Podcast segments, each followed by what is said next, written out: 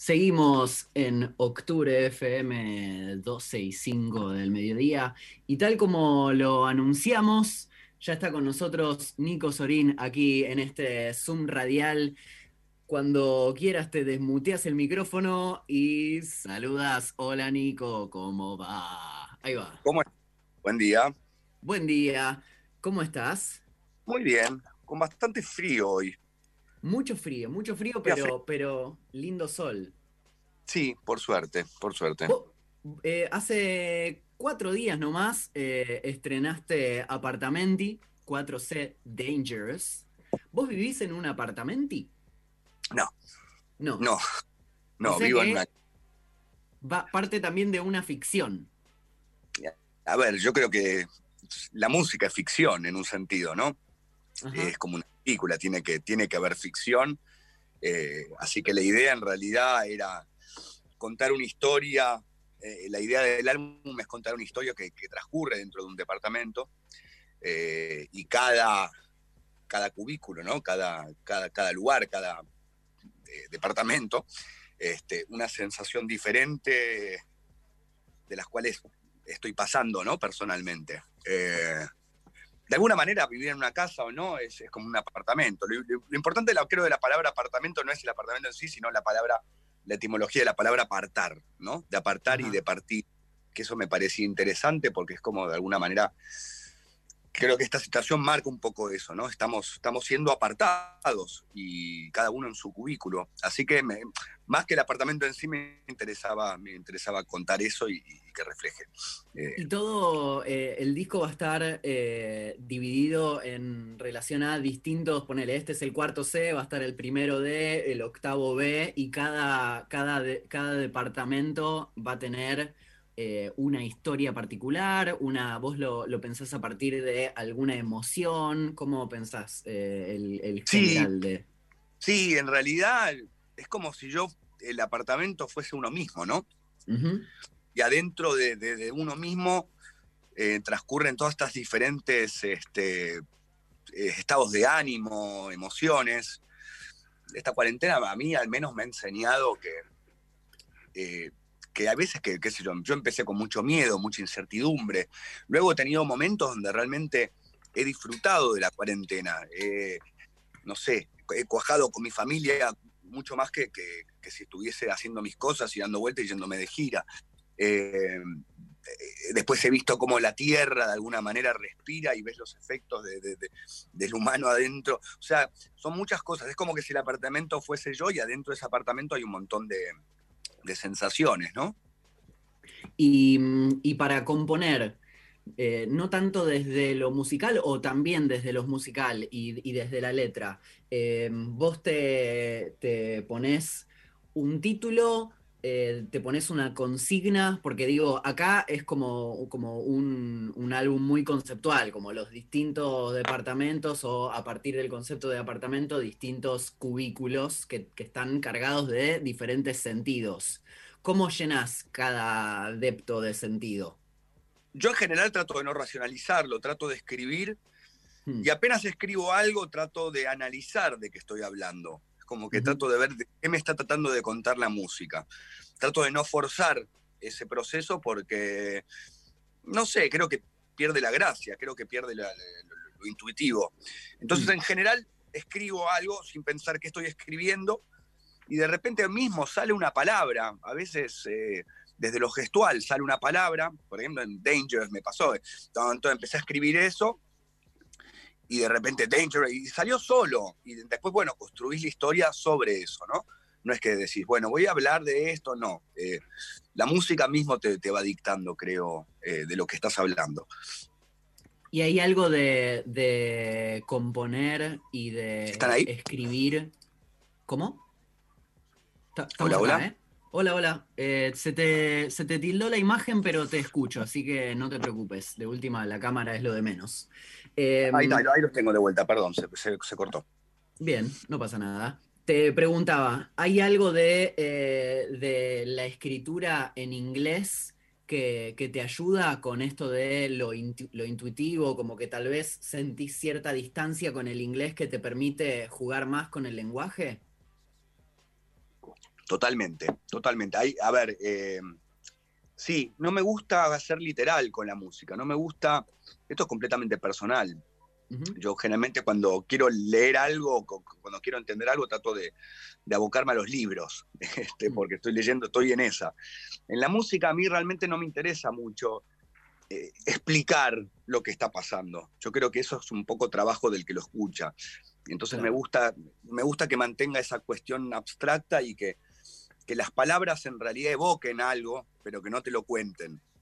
Creo que, creo que eso es lo lindo que tiene la música. Digo, cuando uno escucha ópera, yo no estoy fijándome, ay, la historia, esta señora que estaba, uy, la dejó.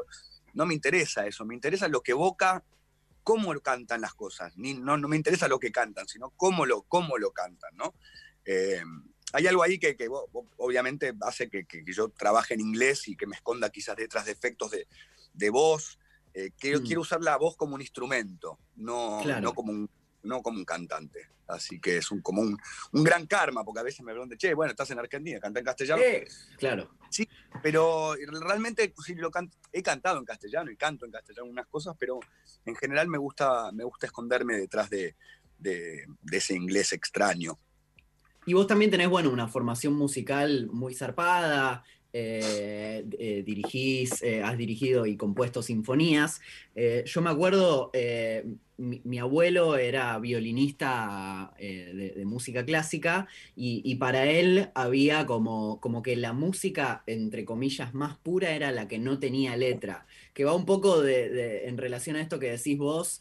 Que, que, pensás la voz como un instrumento y como que la letra es algo que puede estar, puede no estar, que, que se decodifica o no, pero como le das más bola a, lo que pasa, a lo que de golpe como que sentís con el oído.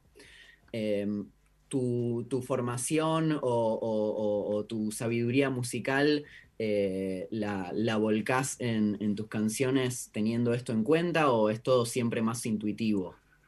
Eh, no, a ver, hay muchas, muchas vertientes. Yo conozco gente que realmente está muy, muy en contra de la música cantada a mí me encanta la música cantada, me encanta, me he criado con los Beatles y lo, escucharlo a John Lennon a mí me emociona, aún mm. sin entender lo que dice. De hecho, yo soy inglés, me conozco todas las letras de los Beatles de memoria, pero nunca las entendí. Ahí mi cerebro en un momento bloqueó, porque si las entiendo me voy a decepcionar. Quiero tener tu mano, ¿no? Me parece una boludez lo que ¿Entendés? Realmente pierde todo, toda la magia pero en cambio, I wanna hold you, eh, déjalo ahí, ¿entendés? Lo dejo como Claro. Y me parece que, que cómo lo dicen es mucho más importante de realmente de lo que están diciendo. Claro, claro. Te, hasta te, te, ha pasado con tus propias letras que de golpe las traducís y decís, uy, ¿qué estoy diciendo? No, yo he tenido, qué sé yo, he tenido una banda llamada Elbow que me decían, bueno, no, pero tenés que sacarla en castellano. Entonces probé traducirla fonéticamente y todo, y no rimaban, no no tenían cadencias, era una cagada y de vuelta, era, es como, hola, estoy cantando una canción y te estoy contando una historia, era como demasiado literal todo y la verdad que no, no me gusta, por eso probablemente tampoco me guste cuando canto en castellano, porque es como que se me entiende demasiado. Claro, y, por, por, el hecho de cantar en inglés, eh, ¿has, tenido llegada a algún público que no te hubieses imaginado? En absoluto, me juega en contra. Ah, mira. Sí, a ver, no es que me jueguen, no es que en Estados Unidos es un éxito, no, no. No, no, no pasa por ahí, no pasa por especular dónde, realmente es donde me siento cómodo, donde creo que le puedo sacar mayor rédito a mi voz y a contar lo que quiero contar. Y mm, bueno, eh, Apartamenti fue eh, en su totalidad creado eh, en la cuarentena, y quería saber eh, qué, qué, otros proyectos tenías ahora o, que estuviste trabajando en estos meses que llevamos de encierro. ¿Puede ser eh, en una obra de teatro o en la música para una obra? Eh, estoy haciendo la música de, una, de un documental, un documental de la vida de María Luisa Bemberg, una gran directora. así que estoy con eso, con esas dos cosas. Y después, bueno, ya te digo, la familia, aprendiendo también a, manejar el ocio, que es algo que, me cuesta mucho. Realmente me, no, me cuesta mucho descansar, así que tratando mm. también un poco de, bajar, de mirar series, de leer. Así que nada, es un aprendizaje, es como adaptarse a toda una nueva modalidad. Claro, y además eh, en, ese, en ese descanso el cerebro no descansa y seguramente cuando estás descansando se te aparecen ideas para, tu música o para tus proyectos. Sí, sí, me vuelco mucho a la cocina también, me gusta mucho cocinar y creo que son los momentos donde, los momentos del día donde más, donde más paz tengo, ¿viste? Es cuando, cuando cocino, cuando estoy cortando verdura y estoy ahí. Este, ese creo que es mi momento así de, ocio realmente. ¿Algún plato favorito o algo que te divierta cocinar? Mm, no, todo me gusta. Me gusta el, momento donde el ajo se empieza a saltear, ¿viste? Y eso, y viene ese olor, y ese olor ya, como pup, entro ya en, en, otra dimensión. Y ahí es donde, donde me apago y me bajo un poquito.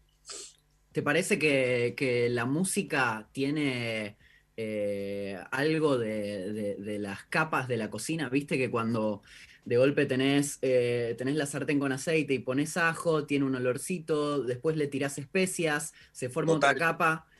Totalmente, totalmente. Mis dos pasiones es la música y la comida. No sé muy bien todavía en qué orden, pero eh, e, es eso, es eso. Son volúmenes, son notas, son texturas, son capas obviamente, ¿no? La, música le entra por los oídos y el otro le entra por la boca y quizás hay más, eh, entra por, por, la vista y entra por el olfato, pero creo que es algo muy similar, creo que es algo muy similar y siempre me gustó combinar de alguna manera la, comida. De hecho, creo que mi primer demo, cuando tenía 18 años, se, llamaba, eh, era, era, un disco que tenía una partitura y arriba tenía un, no sé, un plato de comida, ni me acuerdo, pero... Ah la, comida y la música es, algo que sí, que, que, creo que tiene mucho que ver. Mm, y, me interesa también saber como más tu, faceta de eh, compositor más clásico o, como director de orquesta. Eh, hace un tiempo hiciste eh, la Sinfonía Antártica. ¿Antártica? Antártica la Sinfonía Antártica, que te fuiste a, la base militar de la Antártida y, compusiste esto que, estuve viendo en YouTube, es una maravilla, además, con proyecciones, con danza, vos ahí dirigiendo la orquesta. Em, te interesa seguir eh, desarrollando este tipo de música, haces todo en paralelo constantemente, eh, si se te presenta la propuesta lo agarrás, si no, no, ¿cómo, cómo se articula la música que haces ahora con lo sinfónico? Eh, son mis dos, a ver, me gusta mucho el rock, me gusta mucho la música clásica, me gusta el punk, digo, me gustan mucho diferentes tipos de música y, y un poco lo que vengo haciendo hace años es tratando de empezar a mezclarlas todas. Siempre, siempre han estado muy separadas.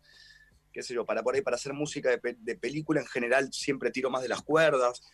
Eh, la música es la misma, ¿no? Cambian como los protocolos, pero estoy tratando, bueno, de hecho en apartamento ahora estoy, cuando obviamente salga a, a, tocar y cuando podamos volver a tocar en vivo, mi idea es tener cuerdas mezclado con mucho electrónico. O sea, estoy tratando de, fundir esos dos mundos que ambos me apasionan y, nada. Y me parece que siempre los he tenido como demasiado separados. Estaba el personaje que se tiraba al pogo y después estaba el personaje que estaba enfrente de la orquesta.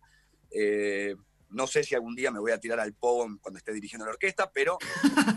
Estaría bueno. Sería, lindo igual. Sería, eh, hoy se cumplen, hoy 14 de julio, se cumplen 25 años de la creación del MP3. Quería saber si, eh, si sos eh, un obsesivo de, la calidad del sonido, si, si escuchás vinilos, si las cosas que sacás te gusta sacarlas en vinilo o en MP3, o te da lo mismo. No, no, no me da lo mismo. Yo creo que siempre, a ver, es muy relativo también la calidad del sonido. Es que si vos le das a una persona durante 10 años música con MP3 y después de repente lo pasas a un sistema hi-fi, probablemente no le guste eh, todo. Digo, es, lo que de repente pasa con algunos discos de los Beatles, ¿no? Que, hmm. que vos los escuchaste en mono toda tu vida y de repente lo pasan ahí y es otra cosa, cambia a ver, no soy amigo del MP3 en absoluto, porque realmente eso tampoco, no es que es el vinilo, vos el vinilo puede tener una mala calidad o puedes tener ruidos y pop, es parte del sonido, es parte de, esa escenografía. el MP3 lo que hace es comprimir la música y destruirla, ¿viste? O distorsionarla. No soy muy fan del MP3, así que no, ni le voy a decir un feliz cumpleaños. No se lo deseamos. o que sí, que ya cumpla, no sé, que cumpla demasiado y que ya se, vaya. Claro, ya 25 años estamos en momentos de hacer alguna transición hacia, hacia, hacia otro tipo de compresión o no comprimir. Y mm, déjame preguntarte eh, si vos eh, eh, ahora estás ahí conviviendo con Lula, con tu hijo, ¿estás también aprovechando para, hacer algo musical entre los tres?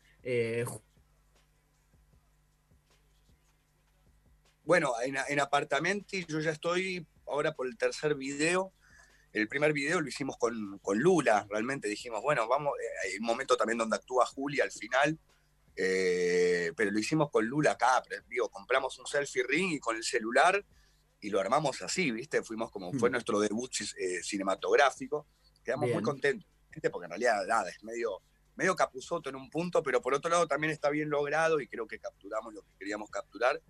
El segundo video, que todavía no salió, sale en 10 días más o menos, featuring, eh, va, a estar eh, el enano ahí de, actor. Y, un poco la idea es contar eso, realmente lo que está pasando acá en la cuarentena, lo que me está pasando a mí es que estoy todo el tiempo con mi familia, entonces obviamente eh, me interesa mucho que estén, no es un videoclip para mí, es un videoclip que está contando lo que me pasa, y esos dos están, son satélites constantes, estamos, nos cruzamos, así que sí, sí, hay una fuerte impronta familiar. No, y además, eh, además de ser eh, esto, además de, ponerle video a la música, se vuelve como un, momento familiar que eh, el día de mañana, cuando Julián tenga 20 años, puede haber esto como también como un archivo y un archivo de, lo que pasaba en una época de encierro y de pandemia.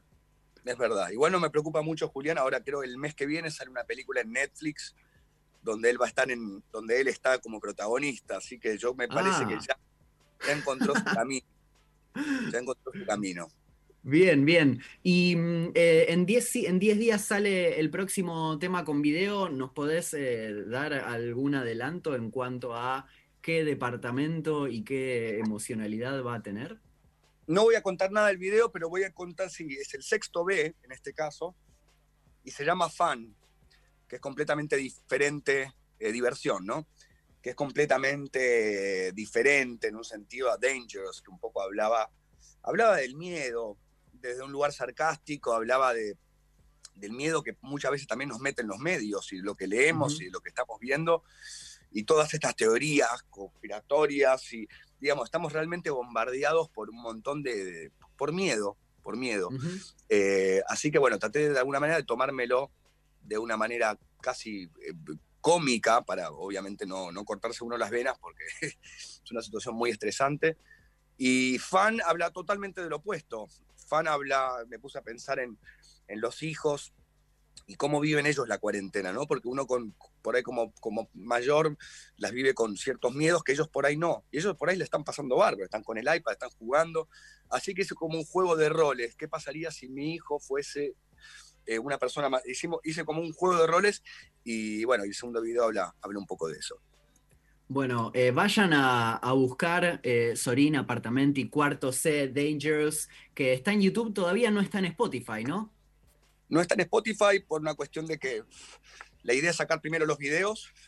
Yo obviamente me quedé con ganas de grabar con músicos. Quiero grabar cuerdas, quiero grabar percusiones y obviamente no se puede, así que la, la idea es sacar videos y en el momento que nos abran la, puerta, este, ir meterme en el estudio para así poder trabajar sobre el mismo material, pero para la versión de, Spotify. Ah, todo lo que, lo que está saliendo es todo grabado por vos íntegramente. Exactamente, exactamente. Claro, claro. Y grabado, editado, producido.